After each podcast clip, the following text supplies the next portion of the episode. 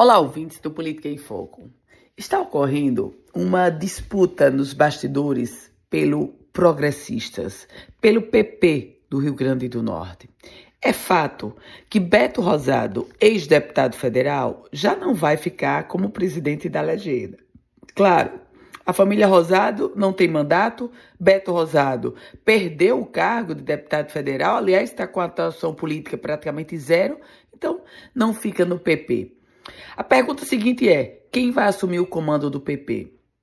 Nesse momento, na dianteira, como é, favorito, está o senador Stevenson Valentim.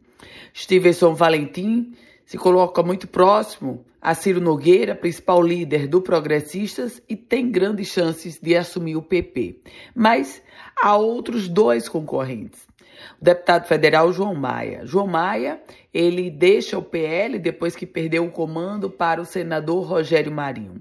Já Robson Faria, deputado federal, também quer o comando do PP.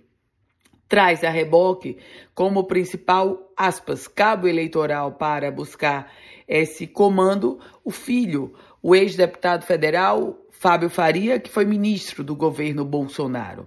É nesse contexto que o PP, que já foi um dos grandes partidos do Rio Grande do Norte, já não é tão grande, mas agora se envolve em uma disputa no plano local sobre quem será o seu presidente. Eu volto com outras informações aqui no Política em Foco com Ana Ruth Dantas.